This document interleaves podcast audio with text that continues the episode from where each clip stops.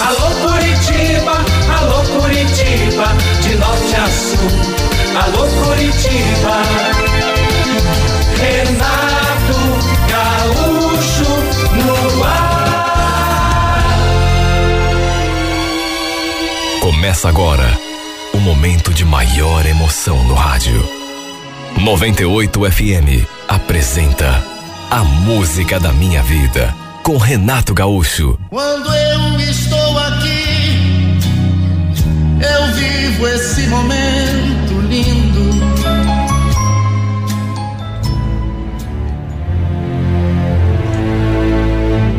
Já fazia alguns dias que a Daiane andava me pressionando. Na nossa última conversa, por exemplo, ela chegou a me dar um ultimato. Então, já conversou com a tua mulher? Ainda não, Daiane. Eu já te falei que as coisas não são assim tão simples. Não posso chegar para ela e simplesmente falar que vou sair de casa. Ué, não pode por quê? Até quando que você acha que eu vou suportar essa situação? Hein, Anderson? Eu já te falei, não sou mulher de dividir homem com outra. Você me ama ou não me ama? É claro que eu te amo. Você sabe disso. Só te peço mais um pouco de paciência. Já falei que vou conversar com ela. Só preciso de um pouco mais de tempo. Tudo bem, Anderson. Eu vou te dar mais um pouco de tempo, que é o que você disse que está precisando. Domingo tá bom para você? Domingo? Hum. Peraí, eu preciso. Se até domingo você não tomar uma decisão, não conversar com ela, como você vem me prometendo há meses, há meses. Só te digo uma coisa: não precisa mais me procurar. Você entendeu? Olha, ela me colocou numa situação que até agora eu, eu não consigo entender por que, que a pessoa, sabe, parece que tem prazer de, de pressionar o outro, de colocar medo no outro. A verdade é que ela me colocou numa verdadeira encruzilhada. Eu até entendia os motivos que ela tinha. É difícil para qualquer um ser o outro ou a outra na vida de alguém. Só que ela também precisava entender o meu lado. Puxa vida. Eu tinha esposa e uma filha pequena. Minha filha era tudo para mim. Se eu ainda não tinha criado coragem para ter uma conversa séria com a Carmen, era justamente por causa da nossa filha. Meu casamento, na verdade, já não andava bem há muito tempo, desde antes de eu conhecer a Daiane. Sabe, faltava paixão, pelo menos do meu lado. Não sei explicar exatamente o que aconteceu com a gente, só sei dizer que, sabe, faltava graça, não tinha emoção, não tinha nada. Eu não conseguia mais sentir sequer desejo sexual pela minha mulher, vontade de transar com ela. Não tinha. E tudo aconteceu assim do nada. Passamos a fazer amor cada vez com uma frequência menor. Sabe, às vezes era uma vez por semana, às vezes a gente passava até 15 dias sem tocar um no outro. Mas como ela nunca reclamou de nada, fomos levando numa boa. É difícil quando a paixão esfria. Quando você não sente a mesma vontade de fazer amor com a tua esposa. Sabe? Quando some o tesão. Parece que o nosso casamento tinha virado em amizade. Meu casamento estava exatamente assim, desse jeito, quando me envolvi, conheci e me envolvi com a Daiane. E essa mulher simplesmente virou a minha cabeça de um jeito. Me enlouqueceu de tanta paixão. E desde o começo deu para sentir que ela não iria se contentar eh, por muito tempo em ser apenas a minha amante. Tanto que vivia me cobrando dizendo que se eu não tomasse uma decisão, ela tomaria. se afastaria de mim. Quando a gente se encontrava, quando a gente fazia amor, chegava a sair faísca dos nossos corpos, de tanta química que a gente tinha. Foi inevitável eu me apaixonar. E eu juro, se não fosse minha filha, eu já teria me separado há muito tempo. Um dia, inclusive, cheguei disposto em casa a ter uma conversa séria com a Carmen, a botar as cartas na mesa. Sabe quando você decide? Tem que ser hoje. Tanto que me aproximei dela e já fui falando. Carmen, eu preciso te falar uma coisa. Talvez você não goste muito, é uma coisa que talvez, repito, só comecei. Não consegui terminar nem a primeira fase, porque nossa filha surgiu ali eh, na minha frente, assim, de repente, e se aproximou de mim. Ergueu os bracinhos assim para eu pegá-la no colo.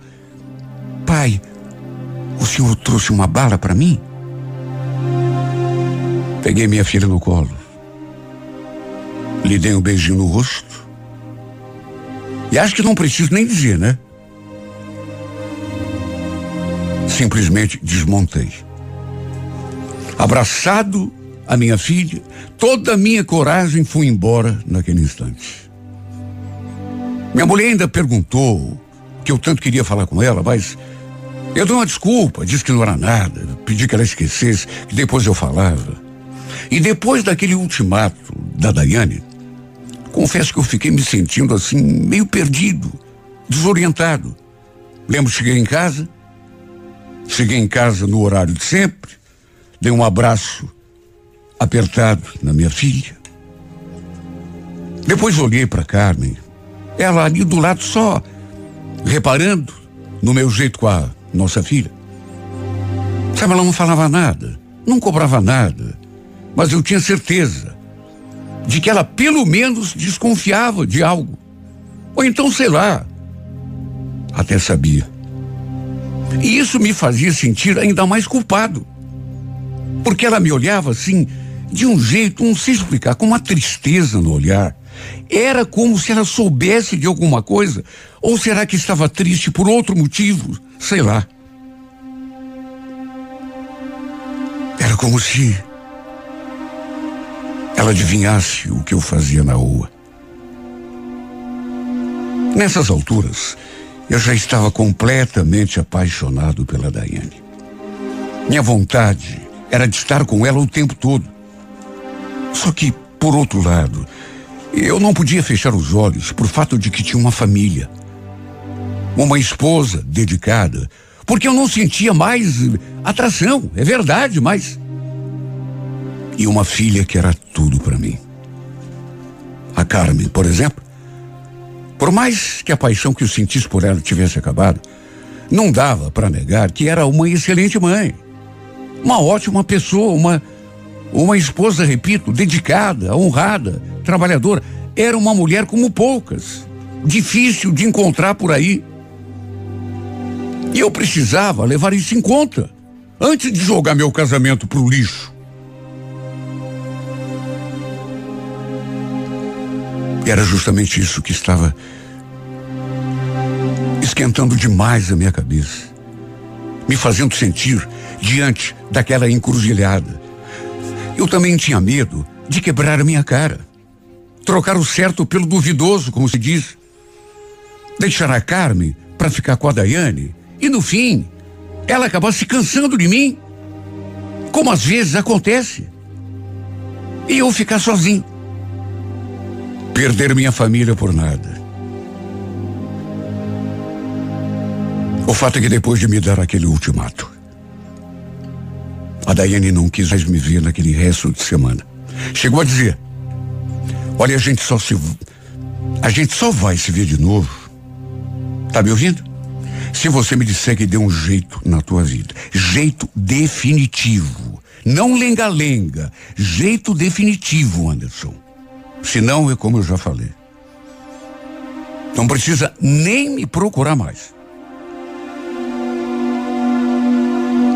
Olha só, eu sei o quanto me consumi, o quanto me torturei. A Carmen chegou a perguntar o que eu tinha, se estava tudo bem, porque eu devia estar parecendo, sei lá, triste, preocupado. Meu Deus, o que, que eu ia dizer nessa hora? Aproveitei aqueles dias para refletir. Cheguei a procurar até um padre, além de me aconselhar com um amigo. Botei tudo na balança até que no fim, com o coração sangrando, mesmo com o coração partido, acabei tomando finalmente uma decisão. Pensei na minha família, na minha filha, principalmente, no nosso convívio diário ali em casa, nossas brincadeiras, o jeito amoroso que que a gente se tratava. E no fim, repito, mesmo de coração partido, decidi que não valia a pena abandonar a minha mulher. E principalmente a minha filha, de quem eu não conseguiria me manter distante. Não ia conseguir, eu sabia. Sempre fui apaixonado pela minha filha. E cheguei a pensar também que seria egoísmo da minha parte virar as costas para ela. Cheguei a sentir remorso por antecipação. O que eu devia fazer, na verdade, e eu sabia disso, sempre soube. Mas parece que aquilo veio assim na minha cabeça de uma forma. Era tentar me entender com a minha mulher, tentar reacender, quem sabe, de algum modo, a chama da nossa paixão. Porque éramos apaixonados um pelo outro no começo do nosso casamento. Não sei explicar, mas parece que naquele último instante, uma luz desceu dos céus e clareou os meus pensamentos, como se o próprio Deus tivesse colocado sua mão na minha cabeça, me feito cair em mim. De modo que, apesar de apaixonado, cheguei à conclusão de que não valia a pena abandonar a minha família Sabe, eu ficava imaginando como seria a minha vida. Chegando em casa e, e não encontrando a minha menininha para me abraçar, para a gente brincar, como costumávamos fazer todos os dias, sem falhar um. E ela, meu Deus, como que ela ficaria se perdesse esse vínculo comigo? Eu seria muito ingrato se pensasse apenas em mim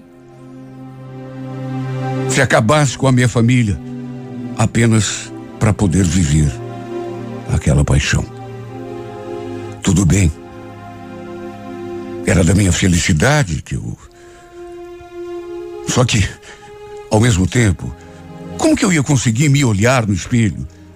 Depois, sabendo que tinha pensado apenas em mim e de repente tinha causado tristeza, nem tanto para minha mulher, porque, repito, era só amizade, pelo menos da minha parte para ela. Mas, sabe, a, a, minha filha, triste, chorando, ficava imaginando, era chorando. E aí, meu coração se partia. Eu com certeza me sentiria o maior cafajeste do mundo. Botei na cabeça que ia deixar tudo do jeito que estava. Repito, parece que foi Deus que me iluminou. Se a Daiane quisesse terminar tudo comigo por causa disso, eu iria entender. Iria aceitar numa boa. Conversei com ela na segunda-feira. E só pela minha cara, acho que ela já devia até estar imaginando que eu não tinha conversado com a minha mulher, que tudo continuava na mesma. Ficou me olhando durante um tempo, perguntou se eu tinha algo para dizer, falei que não, e ela deu aquele sorrisinho irônico assim. Eu sabia. Mas eu sabia. Tava na cara que você não ia ter coragem. Quer saber, Anderson? Para mim deu. Viu? Fica lá com a tua mulherzinha que você ganha mais. Agora, pelo amor de Deus, Esquece que eu existo, porque daqui para diante tá tudo acabado entre nós.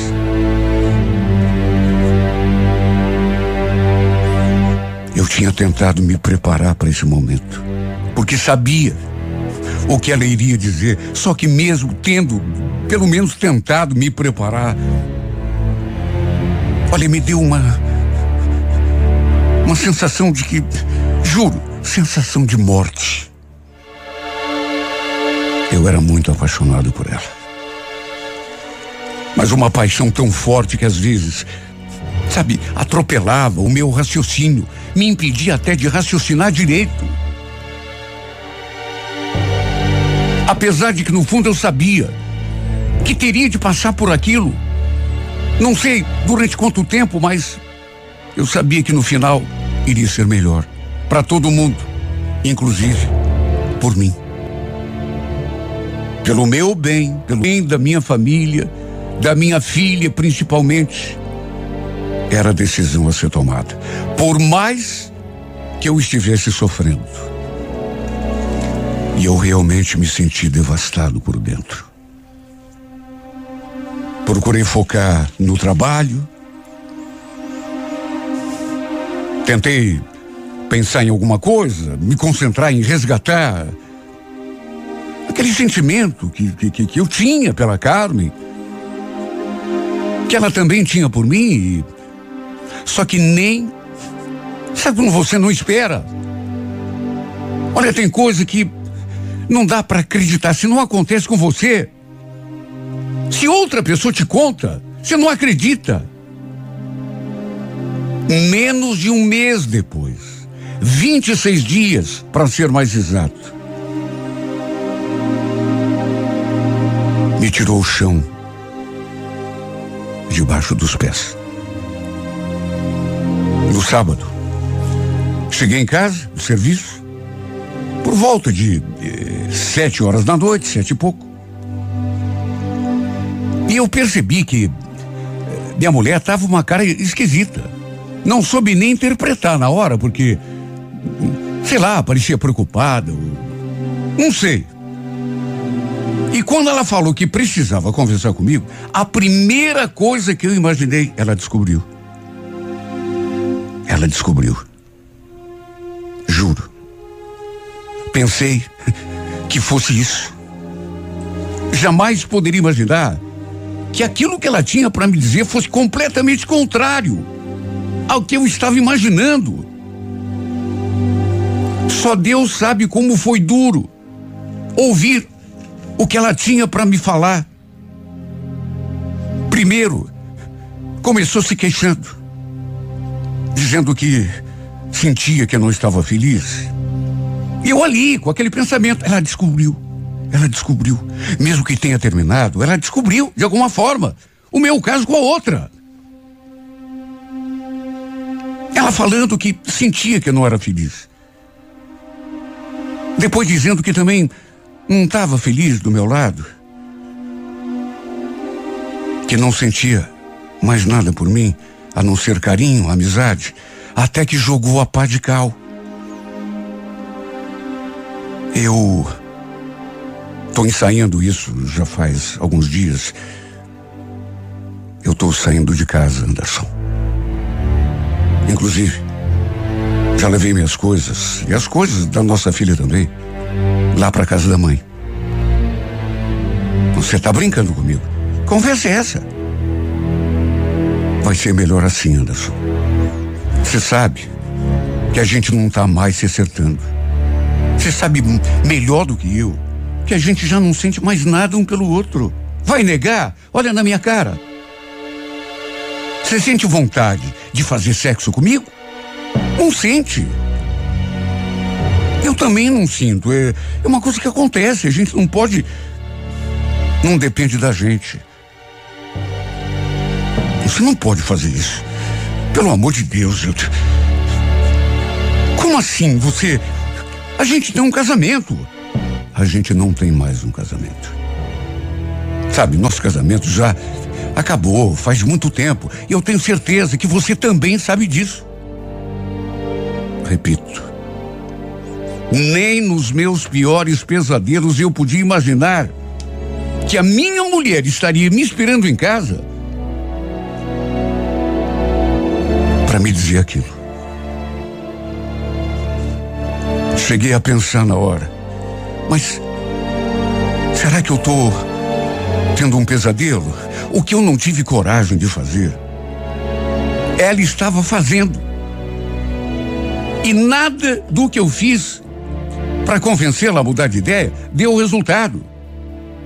Aliás, ela já tinha até levado parte das coisas dela e da nossa filha lá para casa da minha sogra. Diz que depois daria um jeito de buscar o resto. Meu Deus, eu fiquei ali parado olhando para a cara dela. Depois de perceber que não adiantava insistir, que ela estava de decisão tomada, imaginando como é estranho esse mundo, meu Deus. Como é esquisito esse destino. Eu não quis me separar dela pelo bem da nossa família, porque paixão, nisso ela tinha razão, não havia mesmo. Eu não queria me separar, principalmente da minha filha. E no fim, foi ela quem tomou a decisão de me deixar. De levar a nossa família à ruína. Abdiquei da minha felicidade, joguei fora a maior paixão da minha vida, apenas para nossa família se manter unida. E no fim, de que adiantou, meu Deus? Para nada. Sabe, às vezes eu penso até que foi um castigo. Pelo fato de eu ter me envolvido com outra. Mesmo depois que a Carmen foi embora, eu ainda tentei de tudo para ela voltar. Cheguei até a me humilhar. Mas o que eu não sabia é que ainda havia um outro motivo para ela ter decidido por aquela separação. Aquilo me deixou pasmo. Quando eu soube, chegou a me dar uma tontura.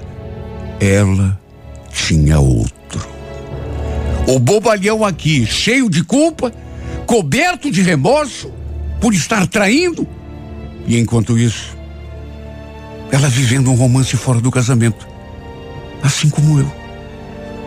No meu caso, eu não quis me separar para viver essa paixão, porque pensei primeiro na minha filha, principalmente, se bem que até na própria Carmen eu pensei, enquanto ela, em nenhum momento levou nada disso em conta. Pensou apenas em si. Simplesmente me virou as costas e foi em busca da sua felicidade. Depois eu ainda procurei a Daiane, tentando reatar com ela. Só que aí quem não quis mais nada comigo foi ela. Mesmo eu dizendo que agora estava livre, ela falou que era tarde demais, que já estava em outra. Eu nem quis saber que outra, que era essa, até para não ouvir o que não queria. Meu Deus, eu não posso chegar a outra conclusão. Só pode ter sido castigo. Sabe, o que eu estou vivendo parece mais um pesadelo do que vida. No momento em que tive desprendimento para abdicar da minha felicidade em favor da minha família, o que que eu recebi como pagamento, meu Deus? A ingratidão da minha mulher. Virei as costas para para aquela paixão que nunca tinha vivido nada parecido. Enquanto minha mulher correu ao encontro da felicidade dela. Foi para os braços de outro homem. Porque ela também me enganava. Eu sei que talvez até mereça um castigo, mas será que desse tamanho? Sabe, eu acho injusto porque pelo menos no último instante eu pensei na nossa família. Enquanto ela foi ingrata até nesse instante, no último, pensou só nela. Eu não penso em mais nada senão na minha desgraça, minha ruína completa.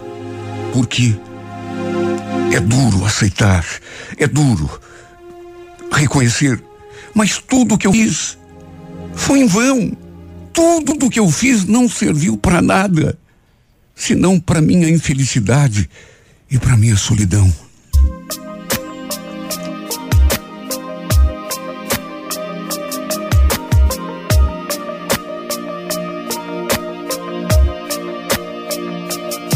È iniziato tutto per un tuo capriccio.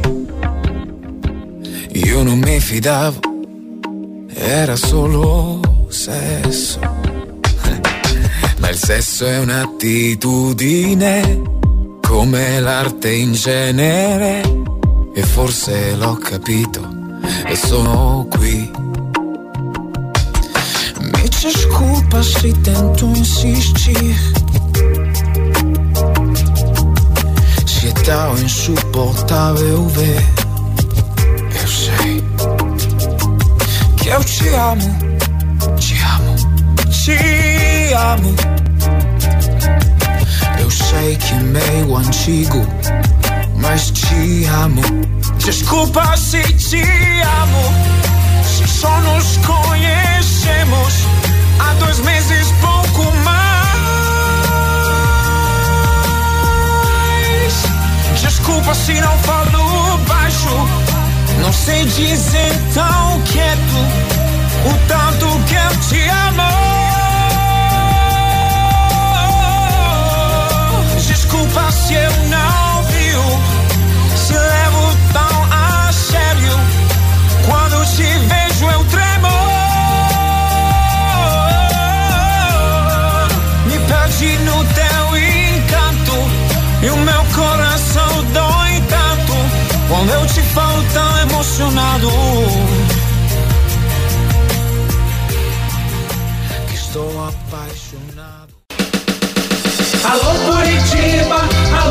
Curitiba, de norte a sul. Alô Curitiba, Renato Gaúcho no ar. Começa agora o momento de maior emoção no rádio. 98 FM apresenta A Música da Minha Vida com Renato Gaúcho. Quando eu estou aqui, eu vivo esse momento lindo.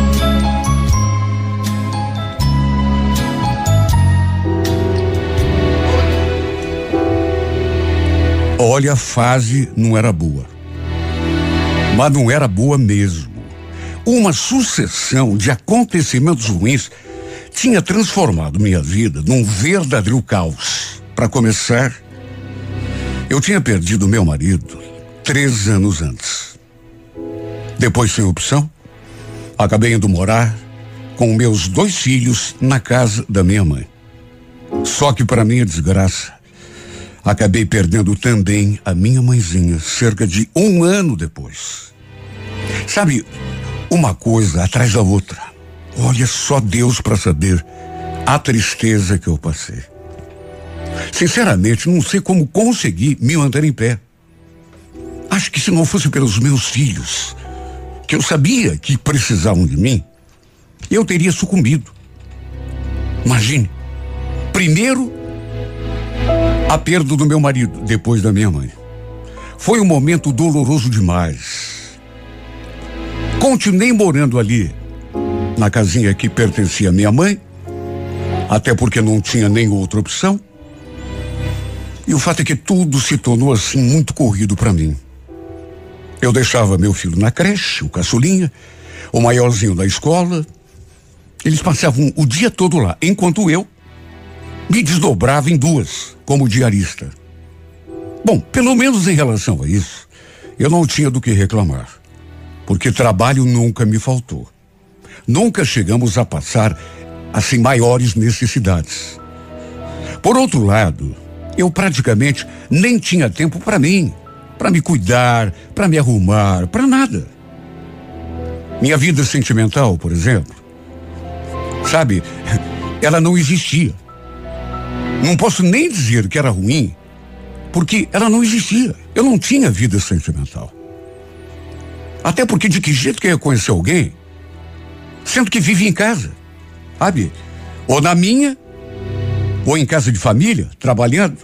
Só vivia para o trabalho e para os meus filhos. Não tinha tempo para nada além disso. Olha, nem amigas eu tinha. Quer dizer, tinha as minhas vizinhas, mas a gente quase nem tinha tempo para conversar. Para de repente uma visitar a outra. E era nesse ritmo que eu estava levando. Até que uma quinta-feira eu cheguei do serviço por volta de umas quatro horas da tarde. Normalmente eu ia buscar os meninos depois das cinco. E reparei que tinha um homem debruçado assim no portão da casa do lado. E ele me encarou. Aliás, não só me encarou, como chegou a me cumprimentar. Eu devolvi o cumprimento, meio encabulado, e pensei comigo mesmo: meu Deus, há quanto tempo que um homem não olhava para mim daquele jeito. Porque, repito, ele não apenas olhava para mim. Ele me encarava. Mas não encarava assim de um jeito agressivo, não. De um jeito até eterno, me medindo dos pés à cabeça. Por isso fiquei assim, meio sem jeito. Eu até estranhei, porque eu estava vindo do serviço, toda desarrumada. E o fato é que eu nunca tinha visto aquele homem ali. Será que era algum parente da Inês? Minha vizinha? Só podia, né? Tava na casa dela. Bom, de todo modo ficou nisso. Quer dizer, era para ter ficado. Porque no sábado à tarde, acabei trocando algumas palavras com essa minha vizinha, ali por sobre a cerca. Estávamos ali conversando, até que pelas tantas ela comentou: Ah, Lili, já esquecendo. Sabe quem foi que ficou me fazendo um monte de perguntas sobre você? O meu irmão. Teu irmão? Mas quem é teu irmão? Será que eu conheço? Não, acho que não. Ele chegou esses dias. Na verdade, ele chegou sábado passado. Mas ele disse que te viu aí no portão. Ah, sim, claro, claro, claro. Me fiz de boba, naturalmente. Até porque naquelas alturas já tinha desconfiado estava com quase certeza absoluta de quem que ela estava falando. Só podia ser aquele moço. E eu confessei que a gente tinha até se cumprimentado. E sabe, ela fez aquele comentário de que ele tinha feito perguntas sobre mim e fez aquela cara de malícia, assim, como que, sei lá, estivesse querendo me contar um segredo. Olhou na direção da janela, da casa dela, para ver se não tinha ninguém escutando. Aí se aproximou um pouco de mim e falou. Ele quis saber até se você era casada, acredita? Sério? Mas e você? Falou o quê? Ué, falei a verdade, que você era viúva. E que tinha dois filhos. Olha, você precisava ver os olhos do Dirceu. Os olhos deles brilharam quando eu falei que você não tinha ninguém. Ai, Inês, como você é, né? Já tá aí pensando bobagem. Mas que bobagem, menina. Ele te achou bonita. Vai dizer que você também achou ele bonitão. Não é porque é meu irmão, mas o Dirceu não é de jogar fora. Olha, eu fiquei bem desconcertada, bem encabulada por conta daquela conversa. Sabe a Inês? A Inês é do tipo de pessoa que não tem papa na língua. Se tem que falar alguma coisa, ela fala. Mesmo que possa deixar a gente constrangido do jeito que eu fiquei. Eu não soube nem o que falar depois. Segundo ela, seu irmão tinha eh, ficado interessado em mim, me achado bonita. Eu pensei comigo mesmo, bonita? Meu Deus, eu cheguei em casa toda desarrumada. De todo modo, não nego que aquilo me deixou entusiasmada. Qual é a mulher que não gosta de ser observada, uma vez ou outra, pelo menos. É como eu já disse, minha vida era tão corrida que eu não tinha tempo para pensar nesse tipo de coisa. Desde o falecimento do meu marido, eu não sabia o que era beijar um homem, ou receber um carinho, um abraço, segurar na mão de um homem, nem isso. De modo que minha cabeça ficou a mil. O problema foi que, perturbada do jeito que eu fiquei, me sentindo até meio fora do ar, Acabei esquecendo do mais importante. Que era perguntar para minha vizinha se ele também era livre. Sim, porque de repente você fica todo entusiasmado porque o homem te achou bonita, coisa e tal, vai ver é casado. Ou então tem namorada. O estranho é que eu já morava ali naquela casa há tanto tempo. Naquelas alturas já fazia cinco anos que eu tinha perdido meu esposo. Minha mãe tinha partido há quase um ano e não lembrava de já ter visto o Dirceu ali, na casa da Inês. E fomos convir. Sendo irmão dela, ele já devia ter vindo visitá-la pelo menos uma vez nesse período todo. Só que, repito, eu não lembrava de tê-lo visto alguma vez. Ou então, sei lá, vi e não reparei direito. Enfim, o fato é que fiquei, sabe, toda mexida com aquela história, porque eu também o tinha achado bonito. Isso não dá para negar. E só de lembrar o jeito como ele tinha me olhado, eu já sentia aquele friozinho na barriga. De todo modo, não imaginei que aquela história teria alguma consequência. Só que aí, quando escureceu, naquele mesmo dia, a Inês veio bater na minha porta. Eu estava lidando com o jantar quando escutei aquela batidinha e, para minha surpresa, ela queria me fazer um convite. Então, Lili, a gente vai fazer um churrasquinho ali em casa. Você não quer ir lá comer um pedaço de carne com a gente? Ai, Inês, obrigado, mas eu já estou mexendo com a janta, inclusive. Sabe o que que é? Foi o Dirceu que pediu para você vir até a nossa casa. Ele que te convidou. Vamos, sua boba. Sabe, aproveita. Vamos, pega os meninos, vamos.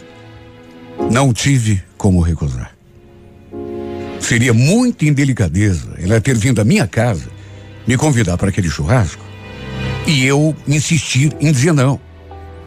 Falei que ia só terminar de cozinhar o arroz, que já estava no fogo, arrumar os meninos e que já iria. Só Deus sabe como eu me senti. Porque, segundo a Inês, e aquela frase não me saía da cabeça, tinha sido seu irmão, o Dirceu, quem tinha me convidado. Ou quem tinha pedido que ela viesse me fazer o convite. O marido da Inês já devia ter colocado até a carne na churrasqueira, porque já comecei a sentir o cheiro do churrasco. Aprontei os meninos, troquei de roupa, dei uma ajeitada no cabelo e fomos. Olha, eu não sei explicar o que estava acontecendo comigo. Porque eu nunca fui assim de me entusiasmar muito fácil. Quer dizer, isso estou falando nos meus tempos de juventude, porque depois que casei, sabe? E depois que fiquei viúva, nunca mais tive tempo nem de pensar nessa coisa de namoro, de namorado. E só Deus sabe como eu me senti quando me vi diante desse homem pela segunda vez. A primeira foi lá, quando ele estava ali no, na frente do portão. A gente só se cumprimentou, mas conversar mesmo, não chegamos a conversar nada. Ele sorrindo, estendendo a mão assim, para me cumprimentar. Depois, passando a mão assim na cabeça do meu filho pequeno, brincando com eles. Eu fiquei o tempo todo ali conversando com a Inês, tentando me sentir mais à vontade. E o detalhe: toda vez que eu olhava na direção do Dirceu, adivinha? Como se tivesse sido combinado, ele também olhava para mim. Olha, parecia até que ele adivinhava. Nossos olhares se encontraram e eu sentia aquele arrepio. Foi nesse dia que eu acabei saindo mais um pouco da vida dele. Eu e a Inês fomos lá para a cozinha preparar a salada e eu aproveitei e perguntei coisas que eu queria saber. Mas sabe, tudo assim, de uma forma assim, disfarçada. Perguntei se o Dírio era solteiro, assim como que não quer nada. No que ela respondeu. Ele era casado, Lili. Mas se separou já faz uns dois meses, se não me engano. Ah, é? Mas que será que houve para ele se separar? Ela falou que não sabia. Disse que, sabe, não tinha nem comentado com o irmão sobre aquele acontecimento. Só sabia que os dois estavam separados. Segundo ela, ele tinha três filhos com essa mulher. Eu ainda perguntei se ele ia ficar morando ali com ela, mas ela disse que não. Olha, eu acho que amanhã à noite ele já está indo embora, inclusive. Ele mora e trabalha em Quitandinha. Veio para cá só para resolver uns assuntos dele aí. Olha, eu não sei explicar, mas eu fiquei tão desanimada quando ela me contou aquilo, que ele não ia ficar ali. Porque, numa certa altura, eu cheguei a pensar que ele fosse morar ali, na casa da irmã. Foi um balde de água gelada, porque eu estava tão entusiasmada, me sentindo tão. tão emotiva naqueles últimos dois dias. O fato é que, enfim, depois, aos poucos, ele se aproximou, ficou ali puxando conversa comigo, quis saber mais da minha vida, mas tudo assim, sabe, no meio de todo mundo.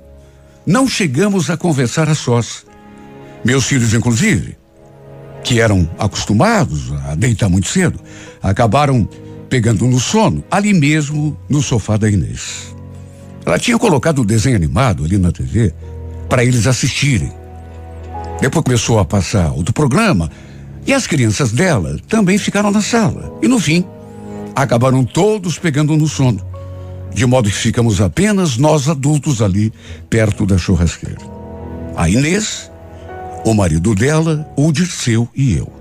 Nessas alturas, os olhares que rolavam entre nós dois eram mais significativos.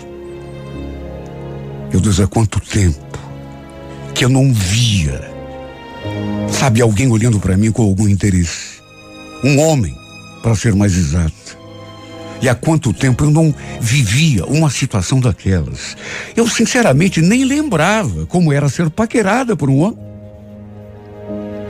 Lembro que pelas tantas, a Inês entrou, falou que ia lavar a louça, e eu então me ofereci para ajudar, mas ela falou que não precisava. Pediu, inclusive, que eu continuasse ali conversando com seu irmão.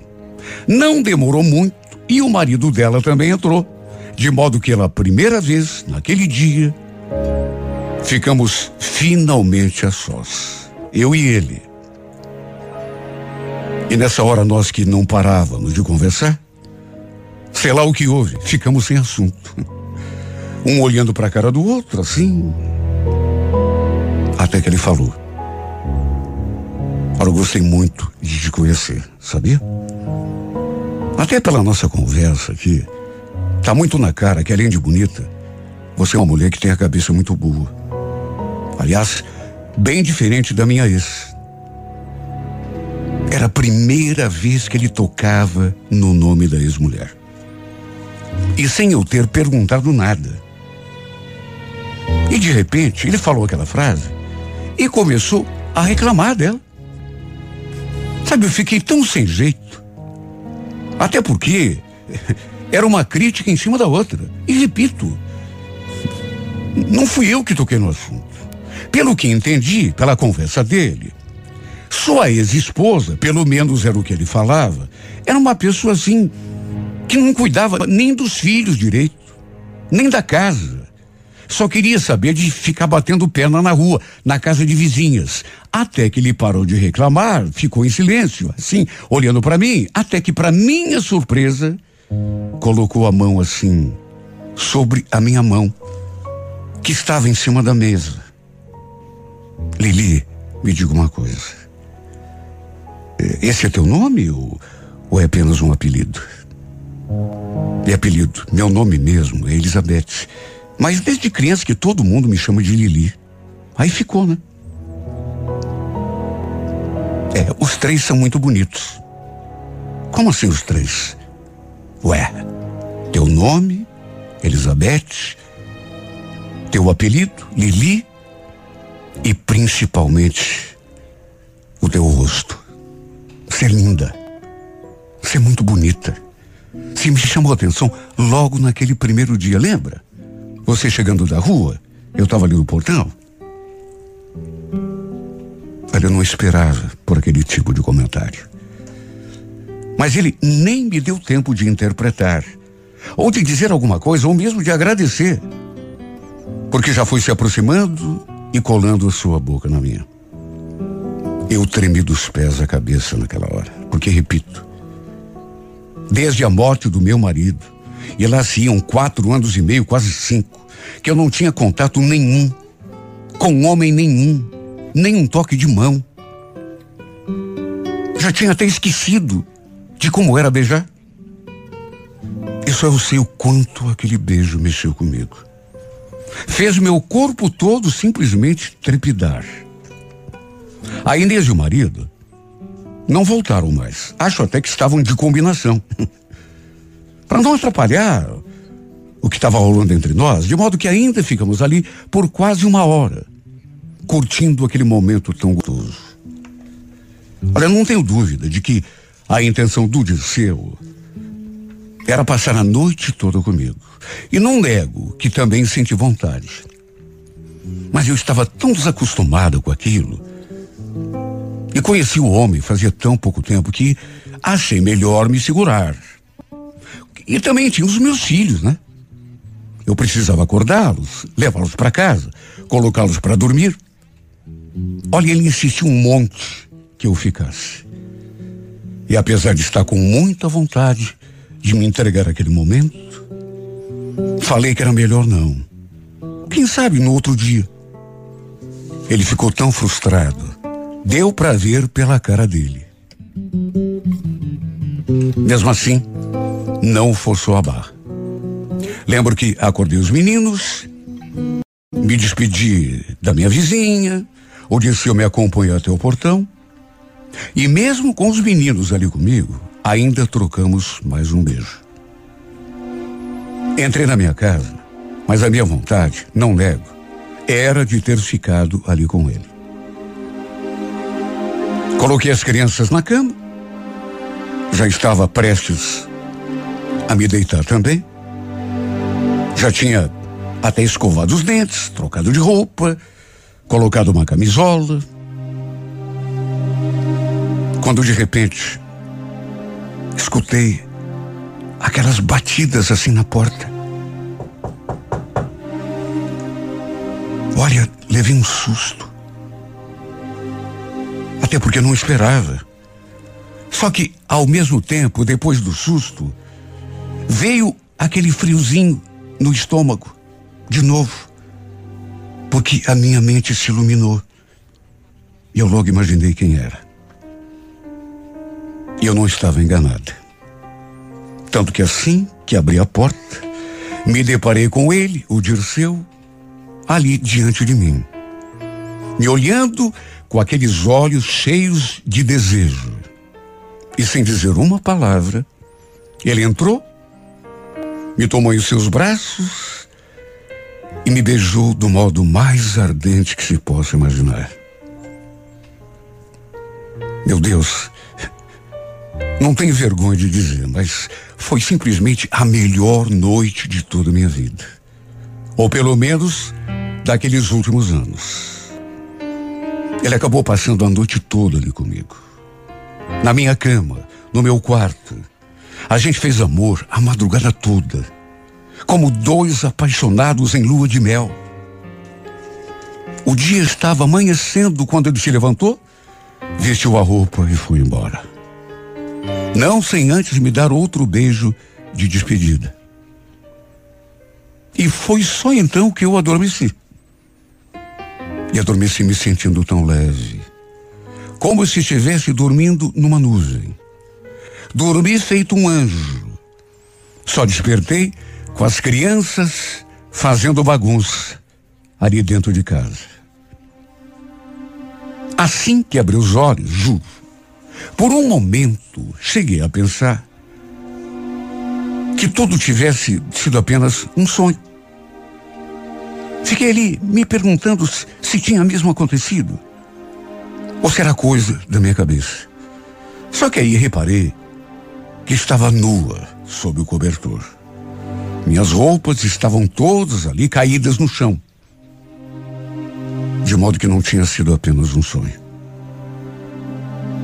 E nessa hora, eu cheguei a sorrir, lembrando de tudo o que tinha acontecido naquela madrugada, em cima daquela cama. A verdade é que passei aquele dia todo me sentindo nas nuvens.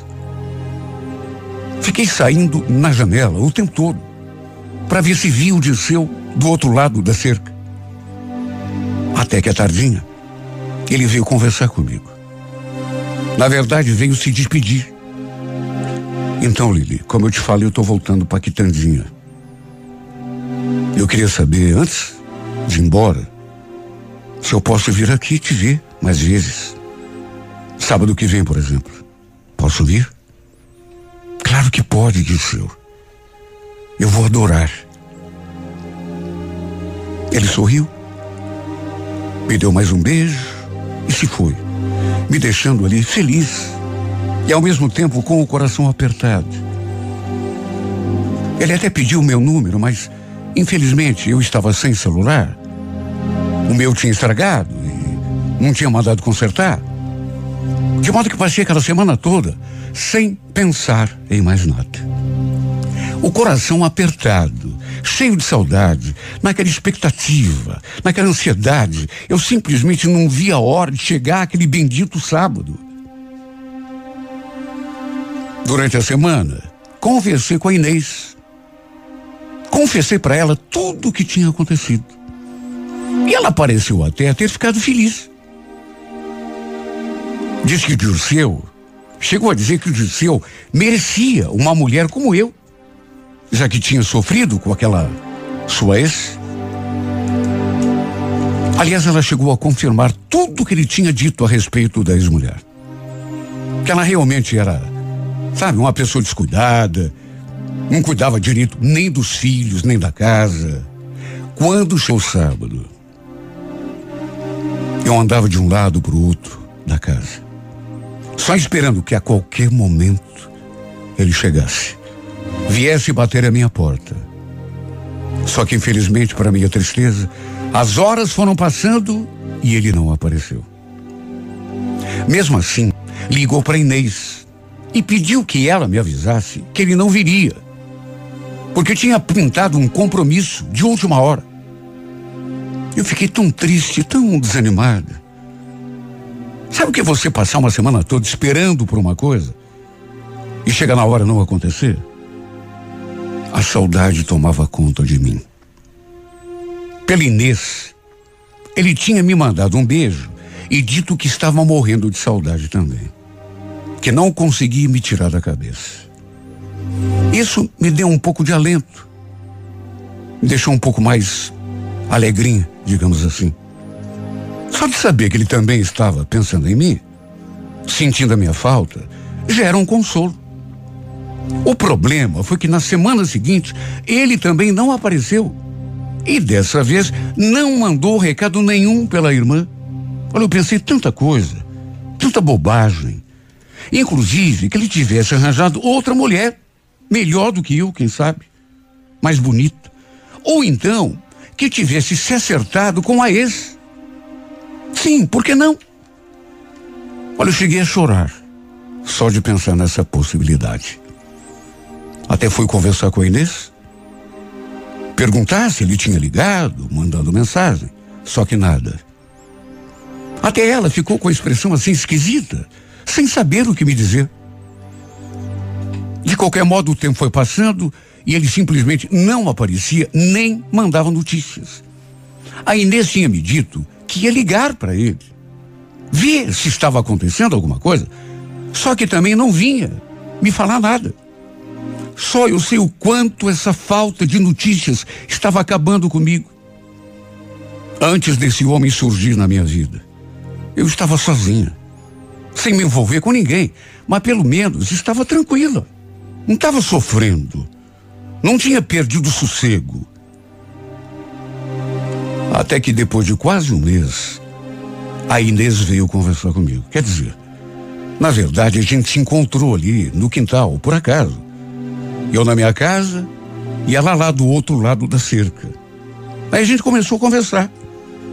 Perguntei se ela tinha tido notícias do seu irmão e eu senti naquela hora que a expressão dela, assim, se fechou.